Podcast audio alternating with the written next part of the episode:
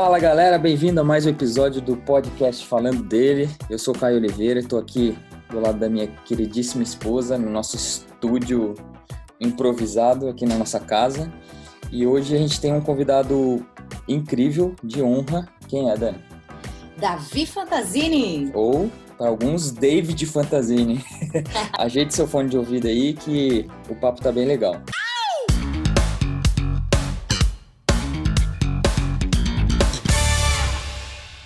É isso aí, galera. Então, hoje a gente tem a presença aqui do Davi Fantasini. Eu, particularmente, é uma honra, porque é um cara que eu acompanho, que, que tem uma amizade já há muitos anos. A gente já passou por bastante coisa junto. Hoje a gente está alguns quilômetros de distância, mas só Deus sabe o quanto a gente sente falta desse cara aí. E eu queria te agradecer por estar aqui com a gente, Davi. Valeu, Caião. Oi, Dani. Saudade de vocês. Bom demais estar com vocês nesse tempo, falando, conversando, matando a saudade. É, obrigado pelo convite. É, vai ser um tempo muito bom, muito gostoso, vai ser divertido. Galera que está escutando a gente, sejam muito bem-vindos. Depois deixa comentário, deixa pergunta que o Caio manda para mim, eu respondo. e vai ser um tempo bem bacana, viu? Sejam bem-vindos todo mundo aí, sintam-se à vontade. Diz uma coisa, muita gente eu já ouvi te chamando de David ao invés de Davi. Isso por acaso te incomoda ou você leva numa boa? Não, não incomoda não. É que nem eu não entendi até hoje porque que minha mãe colocou esse demudo no final, que nem ela me chama de David, né? Tá ligado? Coisa de pobre, assim, que é, chique, mas não, não sabe falar. E aí ela sempre me chamou de Davi a vida inteira. Então eu cresci sendo chamado de Davi. Então, assim, quando alguém me perguntar qual o seu nome, eu falo, ah, Davi, porque minha mãe sempre me chamou de Davi, né? Depois que eu fui entender que o demudo no final muda a pronúncia, né? Então, se você for pegar é, literalmente, meu nome é David. Uhum. Mas ninguém me chama de David, minha mãe não chama, meu pai não chama. Então é Davi. Mas não incomoda. Aí você consertou isso com o Davizinho, né? Você é... tirou o D para não ter problema. Ou, é, o Davizinho a gente não colocou o D para não fazer a mesma é, bobagem que minha mãe fez. Então, eu ia chamar ele de David. Mas não que me preocupe, assim, que me incomode me chamar de David, nem um pouco. É que realmente eu queria que as pessoas chamassem ele de Davi, né? Então, a gente tirou esse demudo e ele não é Júnior, porque eu sou David Fantasini Lacerda. Ele é Davi Fantasini Ketterer. Ele tem o sobrenome Entendi. da Paula no final. Ah, então. Chique, hein? Chique.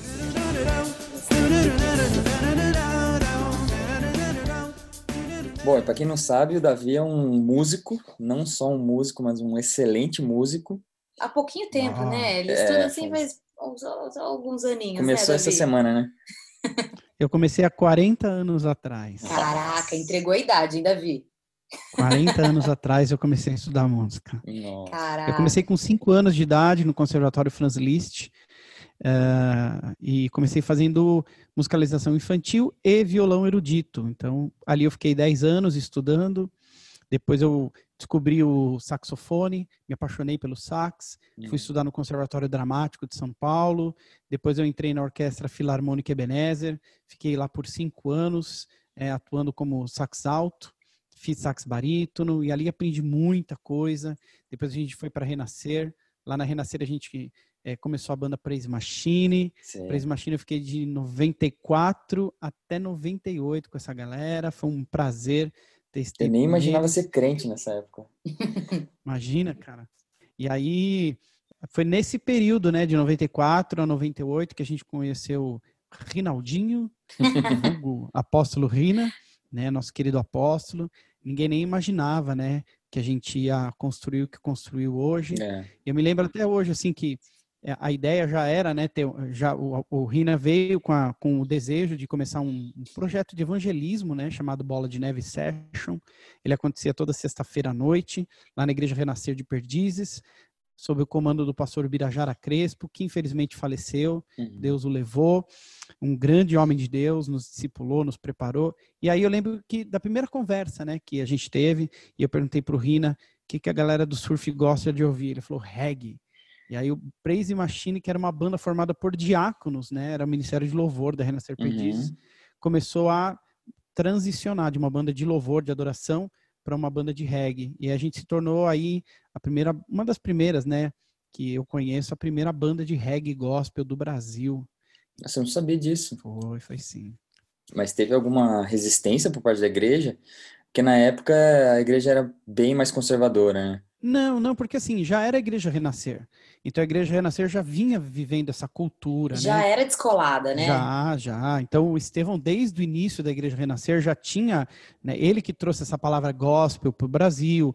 Né? Então já tinha, quando, quando o Praise Machine despontou, já tinha Katz Barneia, já tinha Kadosh, FO, é, já tinha resgate, então já tinha toda essa galera.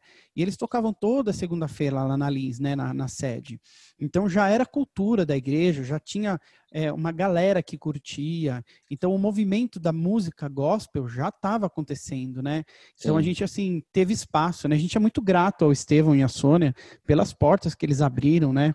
E o intuito sempre foi evangelismo, né? Então, Praise Machine viajou o Brasil inteiro evangelizando, ganhando gente para Jesus e falando do amor de Jesus, né? A gente viajou muito. E Praise Machine era uma banda essencialmente assim de evangelismo, né? Por isso que Bola de Neve cresceu tanto, porque era toda sexta-feira à noite, era muita música, muita festa e sempre tinha um testemunho, alguém contava um testemunho de transformação, de conversão, geralmente era um surfista, alguém bem conhecido.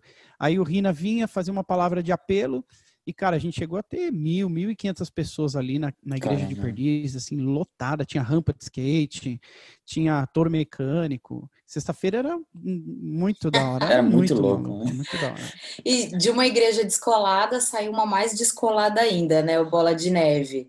E você acha que o pessoal confunde ainda com sorveteria, nossa igreja, Davi? Não, sorveteria não, mas a galera ainda acha que a gente fuma um beck, a gente ainda acha que a gente é uma igreja liberal. Então, assim, muita gente, assim... Que tem barzinho, né? Muita, muita gente acha que o Bola de Neve é uma igreja de... de assim, louco eu não posso dizer que a gente não é, a gente é louco. é, normal, normal, a gente não em é. Em outro sentido, né? Mas a gente é crente, né? É uma para quem para quem está de fora acha que é uma igreja de porta larga, né? Mas para quem está dentro, sabe que a gente às vezes é mais criterioso que algumas igrejas aí que se dizem super criteriosas. Uhum. Né? É verdade. Então, é, então, eu costumo dizer que a gente é uma deusa amor, a gente é uma deusa amor disfarçado de modernismo. o cara chega e fala, uhul! Depois o cara descobre que aqui o papo é reto. Mas pegando, então, pegando esse gancho aí dessa história que você contou, é, como que foi essa transição para você? Porque eu, é, por ser próximo a você, eu sei o quanto você ama música, né? Como uhum. que foi uhum. essa, essa transição de músico? Não que você deixe de ser músico, mas essa carreira musical que até certo ponto você teve que abrir mão, não por completo, mas uma boa parte, para seguir um chamado pastoral. Bom, em 2008 eu estava já com uma proposta para gravar é, o meu terceiro trabalho com a Graça Music. Eu já tinha lançado o Amigo de Deus Independente, já tinha lançado o Tempo de Restituição pela Line Records e o DVD Tempo de Restituição ao Vivo pela Line Records. Aí, em 2008, eu já estava em negociação com a Graça Music, né, com o Maurício Soares, para assinar com a Graça e ter um contrato para gravar outros trabalhos. E aí, nesse meio tempo, o apóstolo Rina me procurou.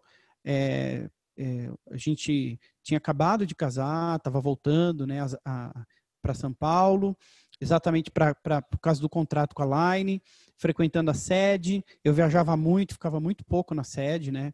É, geralmente de quinta a domingo eu estava viajando, a Paula viajava comigo, né? Então a gente pouco estava na igreja. Uh, quando a gente estava em São Paulo, a nossa prioridade era estar aos cultos, né, nos cultos. E aí o apóstolo Rina um dia veio, foi orar conosco e falou: oh, eu vejo um cajado, vocês têm chamado pastoral, se preparem. Uau. Aí depois de um tempo ele nos chamou, falou: oh, tem uma igreja em Sorocaba precisando de pastores né? Eles já estão orando há algum tempo, tal. Já procuraram até o, o, o Japa aqui, o Jaspion, para ser pastor de. Eu tava nesse culto. É. é. E aí, Piadinha interna, né? Tô é. ligado, tô ligado. A Dani tava lá, né, reivindicando o pastor, ela e a Keila, né? Sim, Nós sim. queremos um pastor para Sorocaba. Perseguindo o Rina nas férias dele, coitado. É. E aí eu, uh, ele chamou a gente, falou, olha, tem uma igreja precisando. Eu, a princípio, falei, não, não posso, tenho minha carreira, tenho CD, viajo muito, eu não consigo. E aí uh, ele falou, pensa a hora. E aí eu estava ministrando numa igreja em Osasco e eu tive um, um, um, problema nas pregas vocais. Minha voz parou completamente naquele culto. Eu já vinha sentindo um pigarro, vinha sentindo uma dificuldade para cantar. E eu sabia que não era mau uso da voz, porque na época eu estava estudando muito, eu estava muito bem assim, preparado vocalmente, então não era um cansaço, era alguma coisa que eu percebi que estava errado. E aí, no dia seguinte, eu já procurei um profissional, é, fui num ambulatório especializado em profissionais da voz, da USP, né, da, da do hospital. Ali eles têm um, um tinham, né, na época, não sei como é que está hoje, e aí uma bancada de fono e médicos, cirurgiões especializados, né, otorrinos, me analisaram, e aí o diagnóstico é que eu tinha um cisto nas pregas vocais, ele tava, ele inchava quando eu cantava, né? Então o cisto, você imagina, é como, como, como se você colocasse o dedo na corda do violão, ela não vibra, né? Então as pregas uhum. vocais são como duas cordas, né, de violão. Então você tem uma calosidade, um calo, uma, um, um inchaço entre elas, elas se encostam e param de vibrar. Então era o que acontecia comigo, né? Eu, eu cantava uma, duas, três, quatro músicas, aí o inchava. cisto inchava e aí é, encostava uma corda na outra e não saía mais som. E eu como é, tinha agenda, não podia parar né, de, de ministrar, tinha, né, tinha compromisso para cumprir com as igrejas. Eu lembro que eu estava fazendo um tratamento com fono, liguei para o apóstolo Rina, contei para ele, ele falou, glória a Deus! o Jonas, foi a oração dele. O Jonas vai para é. Nínive. E como ah, que foi o tratamento desse cisto, Davi? Então, oito meses tratando com fono, é, um monte de exercício, uma, uma bateria de exercícios diários eu comecei a sentir uma melhora, assim, já estava mais fácil, eu conseguia até cantar, mas assim, chegava na quarta música, não tinha mais voz, porque o cisto, ele é, inchava, né? Não tinha como evitar isso. Eu conseguia prolongar o inchaço, mas uhum. evitar não. Eu lembro que eu chorava muito, né? E acho que os irmãos olhavam e assim, nossa, o cara deve estar tá na unção. Eu tava nada, eu tava desesperado. Que bênção esse e aí, cantor. Meu Deus, né? Presença de Deus. E aí eu lembro que o Espírito Santo dizia para mim, Davi, tu me amas. E aí eu chorando dizia, tu sabes que eu te amo, então apacenta as minhas ovelhas. Nossa. E eu passei alguns meses assim, e aí cheguei para o apóstolo Rina, falei, tá bom, eu vou pendurar a chuteira, porque assim, eu ia ter que fazer uma cirurgia laser, eu ia tirar uma, um pedaço das minhas pregas vocais. E a, é, não tinha garantia nenhuma, né, de voltar a cantar, uhum. é, a minha voz ia mudar completamente. Eu já tinha aberto mão da minha imagem, né, eu já tinha perdido 80 quilos uma uhum. cirurgia bariátrica. Então a minha imagem já, já não era mais a mesma. Né? A minha imagem sempre foi atrelada ao gordinho tal. E você sabia disso quando você fez a cirurgia, não? Que... De redução do estômago? É, que quando você fez a cirurgia de redução, você sabia que isso é, causaria a, talvez um é, malefício é, da sua imagem, né? Da diferença. Joguei fora, sabia, foi consciente. Uhum. Joguei fora a minha imagem. Muita gente não me reconhecia, né? Aí quando eu falava quem eu era, tal, ah, o gordinho do fama. Aí o cara, ah, meu Deus, isso tá diferente. Então eu já tinha perdido a imagem, agora eu ia perder a voz, né? Porque a voz ia mudar completamente. Uhum. Eu ia acordar da cirurgia, ficar talvez aí é, alguns, muitos meses ou até ano sem cantar para fazer né, fisioterapia, voltar, tal. Imagina uma cirurgia nas cordas vocais. Aí depois que voltasse, ia voltar com uma voz completamente diferente. ia ser outra pessoa, com outra voz, com outro rosto, com outra imagem, né? Então isso para um cantor que construiu uma carreira é, é, é, é horrível, né? E aí eu é, falei para o apóstolo Rina, ele orou comigo, falou, cara, é para você é, é, abandonar tudo. Deus está te abrindo uma oportunidade para você mudar a sua vida, né? E aí nós decidimos vir para Sorocaba, né? Viemos entregando tudo, abrindo mão de tudo. Fiquei aqui oito meses procurando casa para morar, fizemos mudança, começou a igreja. Eu ainda viajava um pouco. É, viajava com missionário, né? Gravei dois CDs com esse problema nas pregas vocais. O último ainda estava muito difícil, mas é, depois de algum tempo aqui em Sorocaba, eu fui fazer o último exame para fazer a cirurgia e o médico olhou para mim e falou: Cara, o que, que você tinha mesmo? Porque a gente não está encontrando nada. A gente não entendeu o que aconteceu, acho que o cisto regrediu, alguma coisa assim, mas a gente não está encontrando mais o cisto. Eu não precisei. A fazer... ciência tentando achar uma resposta, né? É.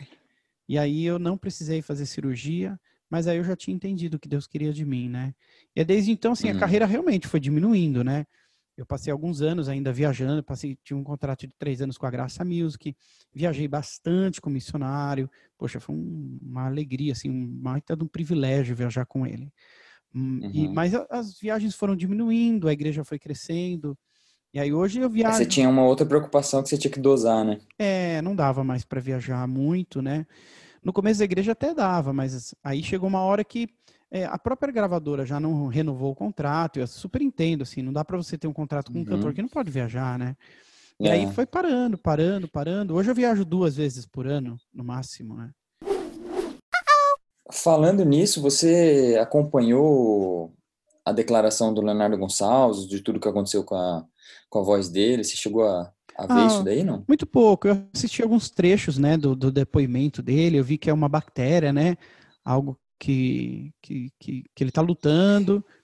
Mas é, eu, pelo é... que eu vi, na verdade foi uma, ele teve uma paresia numa das, hum. na, das pregas. Então, é, não é uma paralisia, ela é uma, é, porque a paralisia, ela, ela corta toda a ligação do cérebro com o nervo, né? Entendi. Mas a paresia, ela dificulta a, a comunicação. Hum, entendi. Então, ele, ele não consegue, ele consegue cantar, mas ele não consegue, a voz dele é completamente outra. Ele, ele tem a técnica, né, que todo mundo conhece, e, mas o que me chamou a atenção no, no, na, na declaração dele é que ele usou um termo que você até mesmo usou, que ele sabia que aquele problema não era por, por mau uso da voz. Sim. Né? Porque por isso que ele falou que foi uma bactéria, eu não sei se foi um, uma infecção que ele teve, e ele uhum. nem sabe direito de como, de como foi. Mas eu perguntei isso porque eu sei que você você até conhece ele, não sei se chegou a falar com ele sobre isso, não tem tanto contato, eu acho, né? Não, como eu tô fora, assim, do mercado, e acho que ele também deve ter diminuído bastante viagens, né, e, e apresentações, uhum. a gente se viu muito pouco, assim, nos últimos anos, né, realmente muito pouco mesmo. Eu, na verdade, nem sabia disso, né, fiquei sabendo algumas semanas atrás, por acaso. É, na verdade foi, foi uma surpresa, porque pelo que ele fala, começou em 2018, se não me engano, 17 ou 18. Ah, então é bem recente. Então ele é, então é recente, mas ele gravou várias várias coisas com, com o problema que foi se agravando uhum. e chegou um momento que ele resolveu compartilhar, né? E foi foi bem legal, foi bem interessante. É porque as pessoas cobram, né? Tem essa pressão de manter a qualidade, né? Então, eu estou gravando agora uma collab com alguns amigos, um guitarrista de Curitiba. E, cara, é uma música do Striper, até mostrei um pedacinho para vocês, né? Essa música acabei Sim, de mostrar. Animal. E a gente. É uma música muito difícil de fazer, né? E assim, é gravar o tom que ela tá, fizemos no tom original. Então ela tem um, um finalzinho muito difícil, foi muito difícil de fazer. Tem uma, uhum. uma partezinha, uma nota ali no meio que eu não consegui fazer. E assim, a gente tem que é, desencanar também, né? Não dá para a gente é, é, viver pela expectativa dos outros, né? Então, tipo, é, não dá, nem é, é, a voz, nem sempre dá para cantar lá em cima, nem todos os dias eu vou conseguir cantar super agudos. Tem dia que a voz está cansada, tem dia que você não dormiu direito. Então, o cantor, o profissional da voz, ele tem que entender isso ele tem que entender os tons que ficam confortáveis para ele. Então, na hora de escolher a música, ele tem que escolher uma música que vai ficar confortável, né? Por exemplo, uma música que eu uhum. gravei, Poder da Fé. Essa fé que faz o fraco vencer. Cara, essa música é muito difícil de cantar. E toda vez que eu vou numa igreja, chega no final, o pessoal quer ouvir aquele final. O agudo, né? É, e aquele final é extremamente difícil, né? No estúdio eu levei uma hora e meia para fazer só aquele pedaço. Que ele me faz alcançar, alcançar,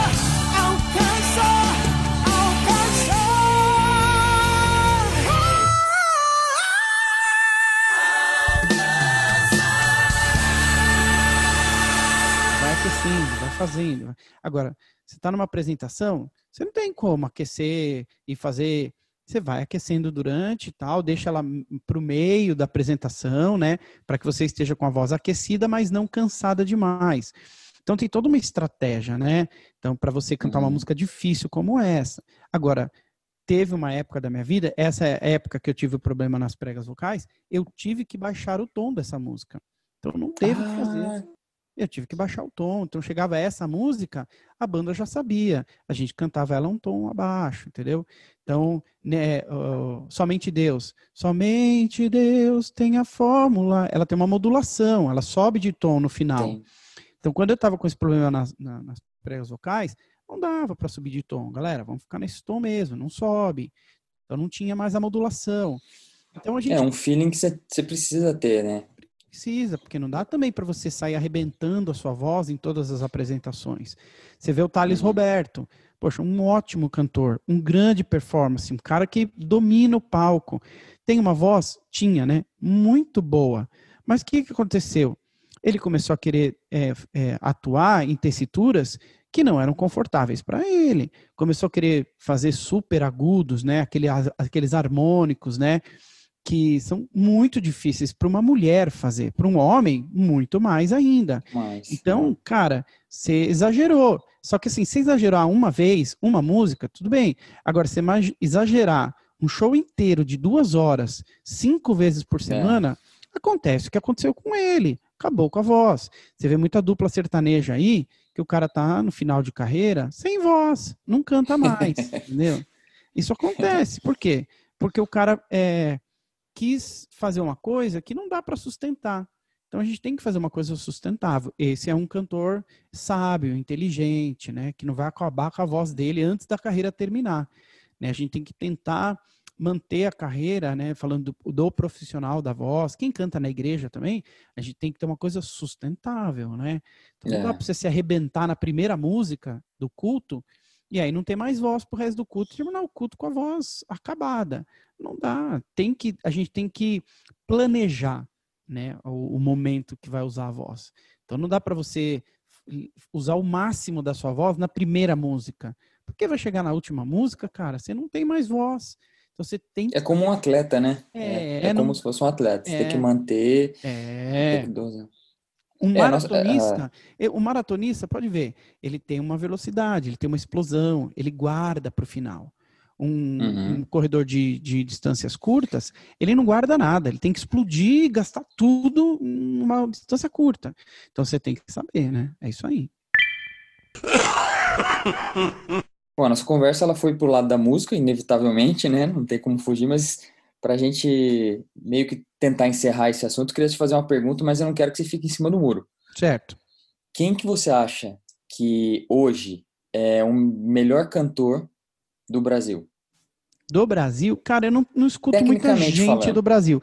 O Mauro, é, Mauro Henrique, né, que é do Oficina. Mauro Henrique. Uhum. Baita Ele saiu cantor, agora, né? Saiu, né? Tem que tá fazendo um trabalho solo. Um baita de um cantor. Deixa eu ver. Jane Mascarenhas, uma cantora incrível. Tá assim. Não conheço. Jane Mascarenhas é incrível, canta há muitos anos e tá com a voz em perfeito estado, entendeu? Ela é formada em fonoaudiologia, então é uma uma, uma cantora assim incrível. A voz da Gianni é incrível. Deixa eu ver quem mais. No Brasil, cara. Eu não, eu, é, se realmente... quiser passar internacional, manda ver. É. Ah, cara, você tem. Poxa, Aí Striper. Vai... Striper é animal. Você tem. É, pô, o próprio Michael W. Smith é um cara que não tem uma super voz, mas sabe usar muito bem a voz que tem. Você entendeu? Tecnicamente é. Sim. Perfeito. Você tem Fred Hammond, que tem uma voz maravilhosa. Donnie McClarkin, que tem uma voz rouca, mas sabe usar super bem. Você tem o Oli Borudi, né, que sabe, uhum. sabe a tessitura, sabe aonde cantar, que estilo cantar. Esse então, cara eu não conhecia, foi você que me apresentou ele. É. Ó, um cara que eu amo demais, assim, escutar é o Brian McKnight também. O cara uhum. que sabe uhum. usar a voz dele, ele vai para notas. É, ele vai para notas muito agudas. Tem um, um, um, show dele, acho que é Uma Noite com o Brian McKnight e assim, gravado ao vivo em Los Angeles. Meu, é demais assim, o timbre da voz dele do começo ao fim é o mesmo timbre. Por quê? O cara usa recursos que não vão desgastar a voz dele, entendeu? Então assim, ele não fica queimando o cartucho o tempo todo. O Brian é um cara fantástico. Tem mais gente aqui é assim, pegar assim de susto, mas esses caras Essa assim, é Clark, Fred Hammond, é, Brian McKnight, Oliver Wood, é, pô, Michael Jackson, que voz. O é, cara é teve uma vida com uma voz incrível, né? O cara de criança cantava muito e de adulto cantando muito. Então, e um artista completo, né? Ah, compositor, compositor, dançarino, é, é performance. É. Mas, cara, tem muita gente boa, assim. No Brasil tem o Mauro Henrique, tem o Eli Soares, também o cara Eli Soares, é. Muito, né? Poxa, tem muita gente boa, Gene Mascarenhas. É que no exterior, no, no, exterior é, é o que, que você acha que acontece isso? Será que eles, eles são melhores preparados? Ou eles têm ah, mais. Sim. Tem três coisas assim básicas que eu acho que é isso. Primeiro, eles estudam. Então todo cantor uhum. estuda, faz faculdade de música, estuda. O cara sabe que é, o, que é isso que ele vai fazer, então ele vai estudar, ele se prepara. Outra coisa é que eles têm uma cultura já que a gente não tem. Então, eles têm um conhecimento acumulado de muitos anos que o brasileiro ainda não tem, né? E outra coisa, o inglês. O inglês, a fonética do inglês ajuda muito. O português é muito mais difícil de colocar na, na, na, na, na máscara né, de ressonância do que o inglês, por causa da formação, da, da, da sonoridade da língua. Né? Então, cantar em inglês é muito mais fácil do que cantar em português, porque o português as vogais são mais abertas. É. é, então o A, quem estuda técnica vocal, a, a, a, o I e o U é muito mais fácil você fazer agudo. O mais difícil é o A, né? O uh é mais fácil. Uhum. E o inglês você não tem A, você tem uh, I, é, é tudo fechado, né? Então isso, isso é porque a voz da gente funciona por registros, né? Então o registro dessas vocais fechadas é muito mais fácil de você administrar do que vogais abertas. E o português tem muita vogal aberta, né? Então cantar em inglês é muito mais fácil, muito mais fácil. I remember you said, sometimes you left you low. But sometimes in instead, sometimes less in love, but sometimes just. Davi, eu queria te fazer uma pergunta, mudando um pouquinho de assunto, a gente já destrinchou o assunto música, mas você de um período, é, teve um, um período chave na sua vida que você mudou a sua alimentação é, e você uhum. mudou seu estilo de vida para um estilo de vida mais saudável, né? De atividade física que, que isso não tinha na sua vida, né? A gente conhece uhum. desde 2008 ali, você é um cara que, que não se preocupava com isso, né? E Nem um pouco. O, o, que, o que, que aconteceu? Foi saúde mesmo? Foi uma fuga de alguma coisa? Como que foi essa, essa girada de chave? Muita coisa que acontece de mudança na minha vida tem um nome, Marcelo Bigardi. já falei isso para ele. Cara, é impressionante. Ele fala as coisas pra gente, pelo menos para mim, já falei isso para ele. Cara, você fala uma frase e essa frase fica ecoando na minha cabeça por dias. Né? Então eu tenho muito cuidado assim para escutar as coisas que ele fala, porque cuidado não, na verdade eu, eu gosto muito de escutar o que ele fala. Uhum. E ele falou sobre como ele vai envelhecer, sabe? Ele falou assim: eu já eu tenho uma imagem, uma figura de como eu vou, como eu vou ser como velho. Eu me vejo sentado numa moto, é, musculoso, dirigindo uma Harley na estrada. É assim que eu me vejo na velhice, entendeu? Então aí eu comecei a pensar sobre isso, como eu me vejo na velhice. E aí é, isso começou a fazer sentido para mim. E aí eu falei, eu preciso mudar. Aí eu fiz uma cirurgia, né? Perdi 80 quilos. Então eu tenho muita pele, sobrou muita pele, né? Então eu fiquei muito flácido. E aí eu falei, cara, eu preciso fazer alguma coisa. E eu comecei a engordar de novo. Eu falei, eu preciso fazer alguma coisa para não engordar, porque eu não quero ficar daquele jeito. E aí eu pesquisei e descobri que a única coisa que faz manutenção do peso e que faz você perder gordura é a musculação. Aeróbico Entendi. não faz. O crossfit, eu vou dizer que faz? Faz porque ele é musculação com alta intensidade. É mas é musculação. Não tem como. O crossfit é musculação. Então, é, eu comecei a me dedicar e quem me ajudou nesse começo foi o nosso querido é, Ricardo Tesouro, um grande personal, que ia comigo todos os dias na academia por oito meses. Até que eu peguei o jeito e aí segui em frente. Muita gente me ajudou, né? O Rafa, Fernando Nena. Agora estou seguindo o treino do, Mar, do é, Marcão Godzilla. Dá uma pesquisada aí nesse monstro. É, eu irmão, não vou Godzilla. pesquisar, não. Vai que eu viro Godzilla. Vai que funciona mesmo. Marcão Godzilla é outro monstro, assim. E aí tô treinando eu e Daniel Barba, do NV. Por isso que ele estava aqui hum, comigo agora. Gente boa, Mas acho que ele não está treinando muito bem ainda, né, Davi? ele assim. perdeu a pancinha dele? Ó, tem três semanas que ele está treinando, entendeu? É. Ah, então, já tá faz muito tempo que ele começou. E aí estamos né? fazendo o treino. Lucas Badaró fez um treino do Marcão comigo e sumiu, nunca mais voltou. Ah, deu a desculpa que nasceu a neném, né? Ele tá ouvindo, ele tá ouvindo agora, ele tá ouvindo. Ele tá ouvindo, tá é, ouvindo. É, isso aí. Né, então, assim, tô fazendo. É, é, realmente. E aí, assim, você faz atividade física, aí você tem um objetivo, que é ganho de massa magra, ganho de musculatura. Aí você precisa adaptar a sua alimentação para isso. Né? Então, eu passei a ter uma alimentação voltada para o ganho de massa, porque eu descobri que quanto mais massa muscular você tem no corpo, menos gordura você tem no corpo. E aí eu descobri que O que faz o seu corpo ter força para levantar, para andar, não são os ossos, é o músculo. Por Uhum. isso que quando as pessoas envelhecem, elas perdem a mobilidade, elas perdem a força para andar, elas têm Hum. muitas dores nas costas, dores nas pernas. No, o problema não são os ossos, os problema, o problema é músculo. Se você tiver uma musculatura forte na velhice, você vai ter menos dores, você vai ser mais forte, porque o que faz levantar você de uma cadeira, da cama, não é o osso, é, É o músculo. É ele que te dá força. Então, eu, tô me preparando, é o Marcelo Bigardi, né? Eu estou me Uhum. preparando para ter uma velhice saudável. Eu quero ser um velhinho irado. Você podia, você podia ajudar a gente a entrar em contato com ele para ele participar aqui do nosso podcast, né? É, Imagina? né? Precisamos de uma Com ponte. certeza. É. Falo sim, falo com ele, falo com o Fabinho, falo com uma galera aí. Vocês estão é. ligados. E ele vai fazer com o exatamente, prazer. Ele conhece vocês.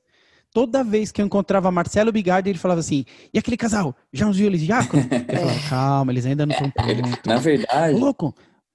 É. Como que é que chama mesmo? A Dani e o Caio? Falei, isso mesmo. Ele lembrava de vocês porque a Dani tem um Exatamente. irmão que morava lá em Curitiba.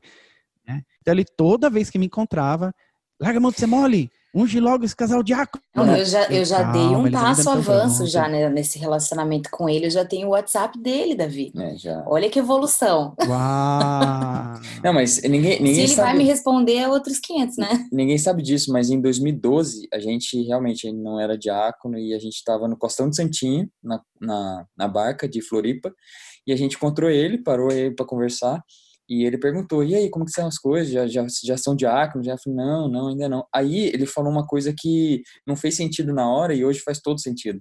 Ele falou assim, vocês estão estudando inglês? E a gente falou, não. Ele falou Do assim, nada, né? do a nada. pessoa pergunta isso. Aí ele falou assim, então estudem inglês, porque acho que Deus tem um chamado para vocês nessa Deus área. vai usar vocês é, através Sério, disso. eu não sabia disso. Olha só. Então, o pastor Bigardi, muita gente fala, eh, fala mal dele, que, porque ele fala muito sobre Uhum. liderança, né, sobre gestão de emoções. Então, as pessoas acham que o pastor Marcelo Bigardi é um homem voltado a coisas humanistas. Hum, que tudo que ele fala e todo o conhecimento dele vem de estudo humano. Muito pelo contrário. O pastor Marcelo Bigardi é um homem que acorda todos os dias, eh, das quatro às seis, para orar. Então é um homem que o que mudou a vida dele, ele sempre ele mesmo fala isso. São dois livros: Andando o Tanque Vazio do N. Cordeiro, que fala sobre gestão da vida, gestão do tempo e prioridades, e outro livro que mudou a vida dele é Andando no Poder, Andando no Espírito, que é do Dave livros, Robertson, que é o é, livro que ele indica para todo mundo que fala sobre oração em línguas. Então, por que, que o Marcelo Bigardi é quem é? Porque ele ora em línguas por muito tempo, todos os dias. E o que, que acontece com quem ora em línguas? Revelação. Então, ele é um homem que anda debaixo de revelação. Tudo que ele tem, tudo que ele sabe, é baseado em revelação. Ele é quem é porque ele ouve a Deus. Ele não é quem é porque ele estuda sobre liderança. Ele estuda liderança porque ele ouviu isso de Deus, né? sim. Por exemplo, o Bigardi é um cara que já faz um ano ou dois que vem falando para mim: você precisa voltar para o cenário musical. Você precisa voltar para o cenário musical. O cenário musical tá precisando de você. E eu falando: ah, imagina, que é isso, nada a ver. E ele falando, falando, falando. E aí, assim, eu pensando sobre isso, né? Aí começa a aparecer uma collab para fazer, uma participação aqui para fazer. Aí, poxa, eu falei, cara, vou é, cantar, gravar CD, eu não vou voltar a fazer isso. Mas aí, por exemplo, gravei um single, né? Tô preparando já um single Uhum. com, com um batera lá do Canadá, com baixista daqui, um tecladista de Guarulhos e tal.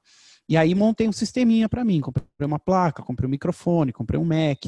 Então estou produzindo. Com para pagar o meu Mac, eu estou produzindo alguns cantores. Então voltei a produzir. Então ah, aonde que, eu legal, vou? cara. É. Então estou produzindo uma cantora, a Marta, né? Estou produzindo, já estamos com uma música praticamente pronta, vamos fazer mais duas. Então eu estou produzindo alguns cantores. Inclusive, se você está nos assistindo e você quiser gravar uma música, né? Tem o sonho de cantar, um, né? Fazer uma, gravar um single, me procure, me procura nas minhas redes sociais, Instagram, Facebook e tal. aí. E Davi aí, com D tô- mudou. é isso aí. né? E aí, eu, porque assim, hoje em dia tá muito mais fácil e mais barato, né? Na época que eu gravei o Amigo de Deus, eu gravei em linha ADAT. Acho que vocês, vocês sabem o que é uma fita de ADAT? Não. Não, faço ideia. Não. A fita de ADAT, imagina, sabe aquelas fitas de videocassete antigas? Sim. Uhum. Fita de videocassete, aham. né? Aquelas Panasonic G21. então, ela, as fitas de ADAT, elas, elas eram, uma, eram igualzinhas, igualzinhas uma fita de videocassete. O aparelho era tudo muito igual. Só que ela gravava multipista. Cada fita de ADAT gravava oito canais. Então, para você ter uma ideia, eu tinha 32 fitas de ADAT para gravar um CD. Entendeu? Então, eu carregava essas 32 fitas. Era muito caro, né? Uh, hoje em dia. Que ano que foi é isso? mais fácil. 2000, uh, 2000 não. 99, quando eu comecei a gravar Amigo de Deus, terminei hum. ele em 2001. Eu levei três anos para gravar esse CD. Uau. E aí, hoje em dia está muito mais fácil. Hoje em dia você compra uma placa de, de captura, você, um bom computador, um bom microfone, você pluga a tua guitarra. Hoje em dia tem a rig. A rig é. você grava uma boa guitarra no celular uhum. sabe? Então, tem muitos simuladores, hoje é muito mais acessível, né? Um produtor com Logic Audio faz tudo, tudo, tudo, tudo. Então, hoje está mais barato é, gravar, tá fácil, porque você pode estar tá do outro lado do mundo. Eu e a Marta, a gente, assim, não se encontrou nenhuma vez presencial. Eu mando no WhatsApp, ela devolve no WhatsApp, aí eu faço uma batera, mando no WhatsApp, sabe? Aí eu coloco um contrabaixo tudo pelo WhatsApp. Ela não, não veio no estúdio nem Vocês vez. Vocês não se conhecem pessoalmente? A gente se conhece. A gente se conhece. Só mas... não se encontraram para trabalhar. Não, para o trabalho não, é tudo pelo WhatsApp, tudo. Então, é, preciso sentar com o cantor para tirar o tom de uma música. Poxa, a gente faz um vídeo que a gente está né, fazendo é. agora. Entendeu? Sim. Em épocas de coronavírus. Então, eu ia pegar esse gancho agora, pegando essa, né? Porque teve o boom das lives, né? Com essa pandemia. Sim. Não só os músicos, mas agora falando da igreja. A igreja, praticamente 100% das igrejas é, tiveram que aderir essa, essa live no Instagram, no YouTube e tudo. Sim. A minha pergunta é: você acha até que ponto isso pode ser maléfico depois que tudo isso acabar ah, e as pessoas ótimo. ficarem é, dependentes. Preguiçosas. É, preguiçosas. preguiçosas. não vou é. no culto, vai passar ao vivo mesmo e tal. Você acha que isso pode acontecer? Já está acontecendo. É. Já tem gente que não, não vem ao culto. Nós estamos aqui com 50% já da capacidade, né? Rolando o culto ao vivo. Uhum. E assim, tem muita gente que nem aparece. Nem aparece mesmo, assim, nem tá afim de vir, sabe? Nem, nem tá pensando em vir. Alguns não podem vir por conta da saúde, tudo bem. Alguns realmente são grupo de risco, não podem sair de casa. Mas, é, em, por exemplo, alguns são grupo de risco para vir à igreja, mas estão trabalhando.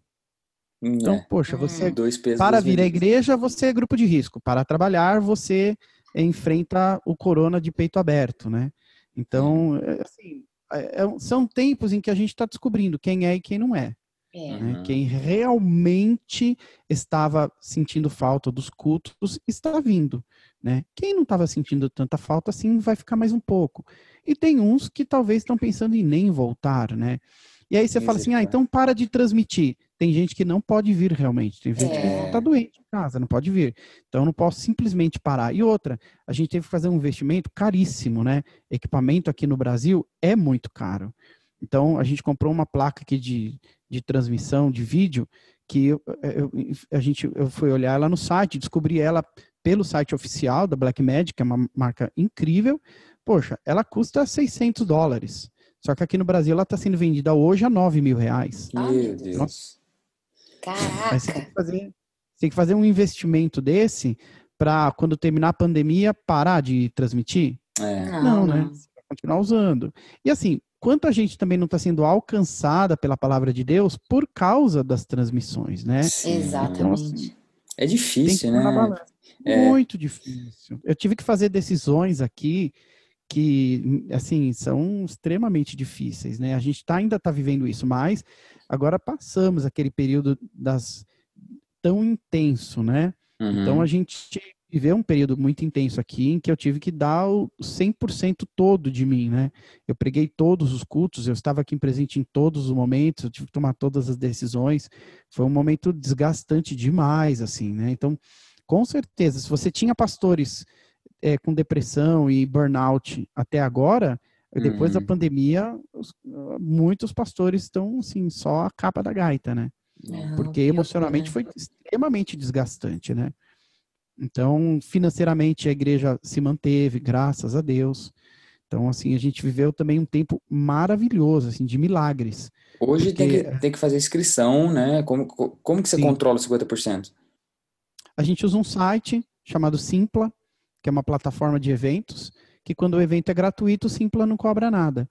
Então você coloca ali é, a, a, inscrição gratuita, ali você coloca o limite de inscrições, ali você já é, coloca ali um questionário. Quando a pessoa entra para fazer a inscrição, ela já tem que preencher um questionário é, dizendo que ela não tem nenhuma das, das enfermidades, nenhum dos sintomas. Uhum. Ela faz uma assinatura digital se comprometendo com aquelas informações.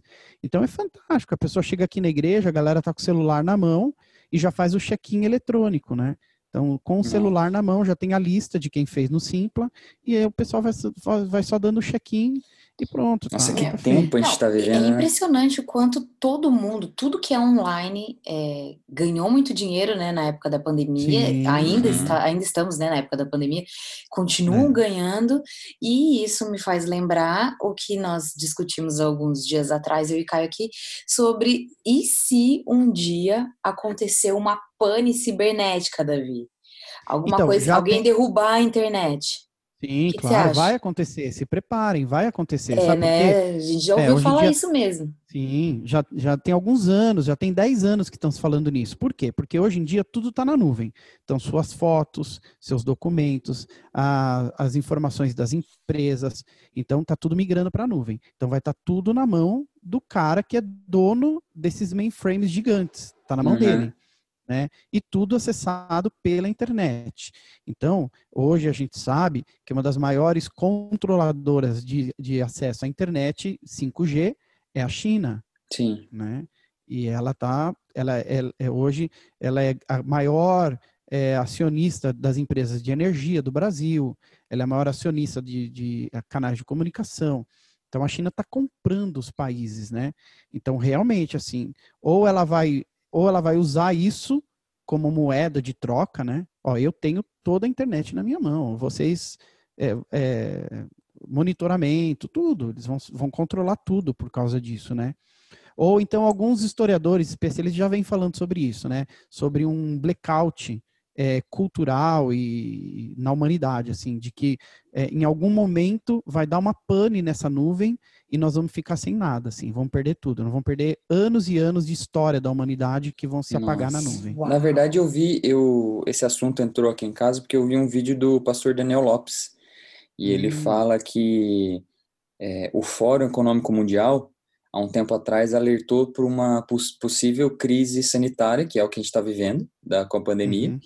E logo depois eles alertaram por uma crise cibernética também, mas que uhum. seria algo relacionado a vírus também, só que cibernético, que poderia uhum. ser acessado, acessado, não, ele poderia ser é, ele, ele iria Hackeado. transmitido, não, não, ele seria transmitido talvez por alguns, alguns aplicativos que todo mundo usa, né? E ele até uhum. abre um parênteses que ele fala que, por exemplo, dois aplicativos que mais cresceram, é, dois dos mais que cresceram nessa pandemia foi o Zoom e o TikTok, e os dois têm origem chinesa. Então, ah. algumas coisas se encaixam. E ele falou que o, Eu estudos. Que o TikTok em... não era de Deus. Não, TikTok não é de Deus. Não. estudos dizem que uma crise cibernética desse nível pode ser até três vezes pior do que essa crise que a gente está vivendo de pandemia, entendeu? Que é algo claro, claro. absurdo, né? É, e que eu acredito que não vai coisa. ser a última. Essa pandemia não vai ser a última, né? Agora eles, eles testaram e eles viram que deu certo. O medo é. de morrer por uma doença, né, é, fez com que todo mundo entrasse dentro de casa e algumas pessoas, assim, são capazes. Um rapaz aqui no Brasil ficou dias trancado em casa, ficou super neurótico com isso, saiu com uma faca na rua e quando hum. encontrou um grupo de pessoas com medo de ser contaminado, ele esfaqueou as pessoas. Meu Deus. Então, assim, é isso, é um caso, né? Virou. As pessoas estão muita gente está enlouquecida com tudo isso, né? Então, tem muita gente, assim, perdendo a, a, sanidade mental por causa disso. Tem muita gente. É, bom, já veja pelo caso do papel higiênico acabando é, nos mercados. Lembra é, disso aí? Lembra. Entendeu? Então, isso Sim. é uma insanidade. Você comprar papel higiênico para um ano, assim, sabe? Sem pensar no outro. Entendeu? É. Ninguém pensou em ninguém, cada um comprou para si. Então a gente deu para ver o quanto a humanidade é egoísta, né? Então as pessoas revelaram quem elas são. É. E os é. caras, né, aqui no Brasil, pelo menos, foi uma oportunidade fantástica de políticos roubarem muito, né? Nossa. Então tem respirador que foram comprado, eh, 10 vezes o preço normal e que não vão chegar, vão chegar só em dezembro, sabe? Uhum. Então, muita gente usou a pandemia para roubar muito dinheiro.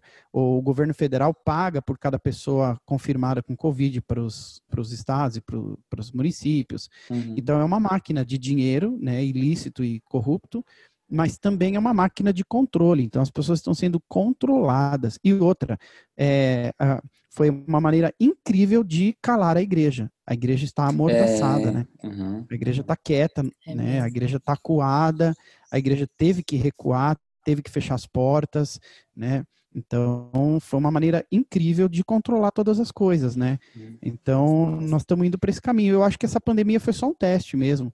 Virão outras piores. Já estão se falando, né, numa gripe suína pior vindo da China, pior é. do que o Covid. Então, vai, vai vir mesmo. O, o que mais me impressiona é que a vida ficou uma, uma banalidade assim que não, é, não, não tinha antes, né? Porque é lógico, a gente entende que se você pegar número de mortes comparado com população, o, a porcentagem é mínima. Só que, contrapartida, se você pegar o número de mortes no Brasil por dia, que está em torno de, no platô que eles chamam, em torno de mil, seria mais de três acidentes aéreos por dia. Uau! É, é sim, mas você já parou para pesquisar quantas pessoas morreram no ano passado, no mesmo período? Pois é, é. Então, tipo, é, é que agora tá então, mais evidente, os números né? não são, os números não são não diferentes. São diferentes, é. Não, na verdade, o motivo, é, né, da morte, né? Sim, alguns meses tiveram mortes até maiores no ano passado, número de mortes maiores. Esse, teve mês, se não me engano, mês de julho de 2020, teve menos morte do que no ano passado. Então, assim. Então, mas, mas esse número de mortes é só, é só por causa do vírus. Se você somar com as mortes, os outros tipos de mas mortes. caíram o número das outras mortes. Ah, então, é, ninguém sai, vai morrer, não vai morrer atropelado. Não vai não, cair é... na, na calçada ali, ó. Vai estar tá lá dentro Isso. de casa. É, tem menos acidente, é. entendeu? Agora, é, tem, tem gente morrendo de infarto e sendo na autópsia colocado Covid. É, tem isso também. Isso realmente é uma coisa assim que tem gente indo para o hospital com pneumonia e morrendo de Covid. Uhum. Pois é, então, gente. Então não é São... que as pessoas estão morrendo do Covid, elas estão morrendo de outras coisas. É. Né? Então, como tudo hoje é Covid, então põe na conta do Covid. Mais fácil. Então, né? só que é, o Brasil é um dos maiores países no mundo em casos de recuperação. É, exatamente. E outra, Davi, a gente tem que levar em consideração também o tamanho dos países, né? Brasil é Sim. é enorme, vai comparar Brasil é. com. Eu vi num programa de rádio comparando com a Suécia. Então, Aí falaram assim, amigo, não. Suécia só na, na, na, Praça da Sé ali você, você, você põe a população a da Suécia. É. é. Não, assim, o, o, o, Brasil, em proporção de mortes, está em é, 19, 18 uhum. lugar. É assim, é, é lá embaixo. Nós não somos, é, em proporção, nós não somos o país é, que está em primeiro lugar. Muito longe disso. Ao contrário, em proporção, nós somos o país que mais tem recuperação no mundo. É que, infelizmente, então, a gente está numa fase, principalmente no Brasil, que tudo se politiza, né? Até um remédio isso, é politizado. É, politizado. Você tem assim, fecharam todas as academias.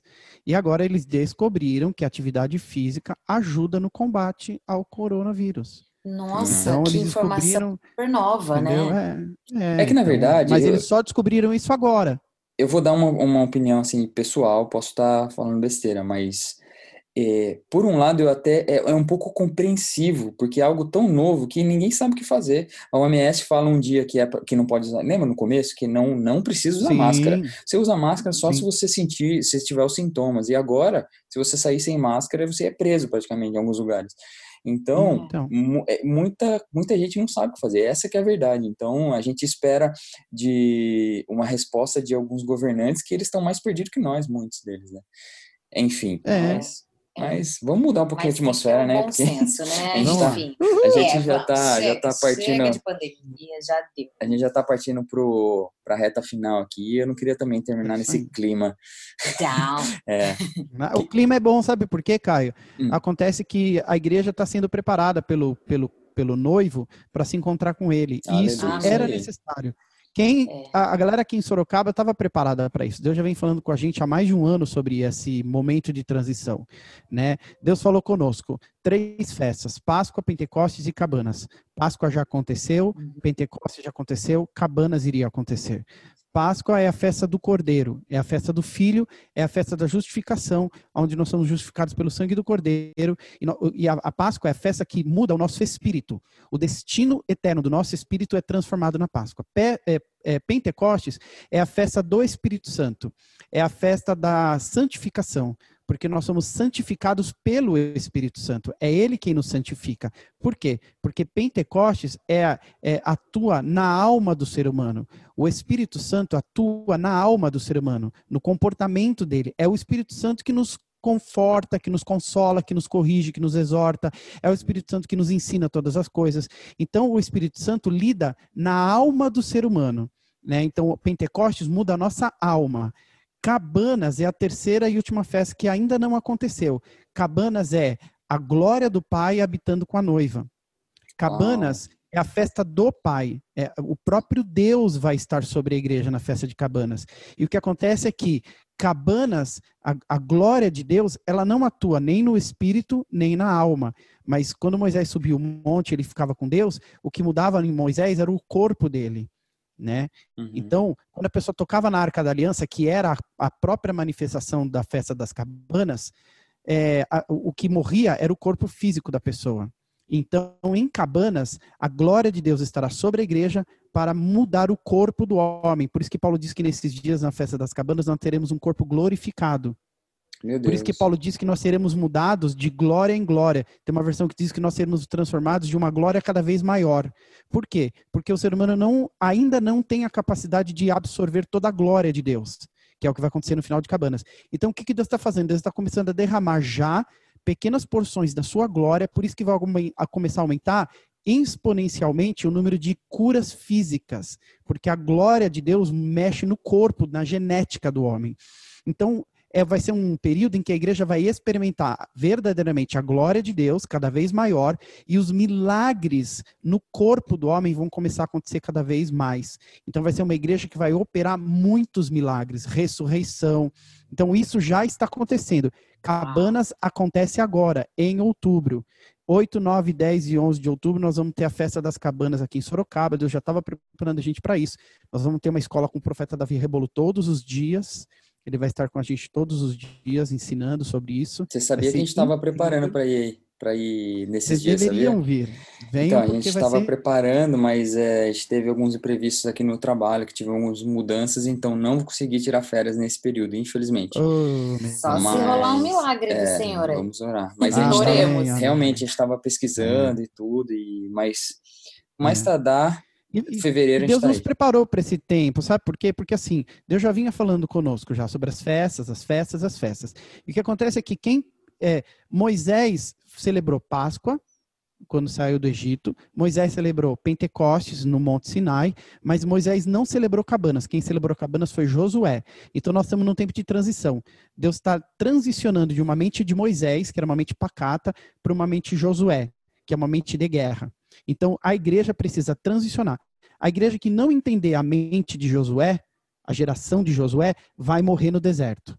Vai ser esmagada pelo anticristo. A igreja precisa transicionar a maneira de pensar. Ela precisa se tornar uma igreja de guerra, de conquista. O que, que Josué fez? Conquistou sete nações. Por isso ele deu sete voltas é, ao redor de Jericó. Cada nação representava uma esfera de influência da sociedade. Nós, como igreja, vamos ter que transicionar, deixar de ser uma igreja é, mais Moisés, pacata, esperando Deus fazer alguma coisa por nós. Nós vamos ter que nos tornar uma igreja onde nós vamos entrar na terra, nós vamos brigar pela terra e nós vamos conquistar sete áreas de influência na sociedade. E aí, Amém. então, nós vamos implantar o reino de Deus nas sete áreas de influência da sociedade, preparando para a volta de Cristo. Porque Jesus só volta quando ele terminar de preparar os aposentos que ele disse que ia terminar de preparar. Sim. E se você pegar o casamento do judaico, como ele funcionava? O noivo pedia a noiva em casamento, voltava para a casa do seu pai e começava a preparar o aposento de núpcias. Quando o aposento de núpcias estava pronto, ele voltava na madrugada e a palavra é essa, a palavra foi, ela foi emprestada, né, do casamento. Ele arrebatava a noiva. A noiva Nossa. era arrebatada pelo noivo sem aviso. Quando ela era arrebatada? quando o Tava aposento pronto. estivesse pronto. Jesus falou: Eu estou indo preparar um lugar. O que, que ele está indo preparar? A Nova Jerusalém. O que é a Nova Jerusalém? Isso são dois anos de mensagem, tá? Que eu estou resumindo para vocês. Sensacional. Isso é revelação. O que é a Nova Jerusalém? A Nova Jerusalém está lá em Apocalipse. É a noiva do Cordeiro. Jesus só vai voltar quando a igreja estiver pronta para recebê-lo. Amém. Hum. Então não adianta a gente ficar dando data. Por que, que todo mundo dá data e não dá certo? Porque a noiva não está pronta. Quando a noiva estiver pronta, quando a noiva estiver nas sete áreas de influência, reinando, influenciando, quando a noiva estiver posicionada num lugar de influência, aí o noivo volta para reinar. Nós vamos preparar o reino. É no, nós somos a luz do mundo. Uhum. Nós somos os guerreiros que vão preparar, vão conquistar a terra. Depois que a gente conquistar a terra, aí ele vem para reinar. Então, o nosso Isso papel é, que... é guerrear por essas esferas e nos preparar para a volta. O nosso papel é ser luz do mundo e sal da terra. É, é descobrir. Por isso que é tão importante descobrir quem é você em Cristo Jesus, qual é o seu propósito, aonde vocês devem estar atuando. Só 3% de uma congregação de uma igreja se torna, se torna sacerdote em tempo integral. Pastor, ministro de música, pastor auxiliar. 3%. O restante precisa estar preparado para ser a igreja, para ser o reino, de segunda a sexta, das 8 às 5 da tarde. Uhum. Esse é o tempo integral de, da, dos, dos 97% restante da igreja. Uhum. Então a igreja tem que parar de ser aquela igreja domingueira, que só pensa em igreja no domingo. Você tem que pensar no reino, em ser o reino no seu lugar de trabalho. E aí sim, você vai, Deus vai te destacar, a, a luz é colocada no lugar de destaque para que ela possa influenciar o mundo. Esse é o nosso papel nesses dias, conquistar sete áreas de influência na sociedade onde a gente vive, nas cidades, nas nações, preparando o reinado de Cristo. Ele vai voltar quando nós prepararmos o reino para ele. Uau, incrível. Fica aí a dica, galera. Uau. Deus é grava, sensacional. Grava isso aí. Estamos gravando e não pode perder esse material jamais. É, até não. o final do ano vai sair um livro chamado Geração Josué que fala sobre isso. Que Opa, legal. Já cara. garante o nosso.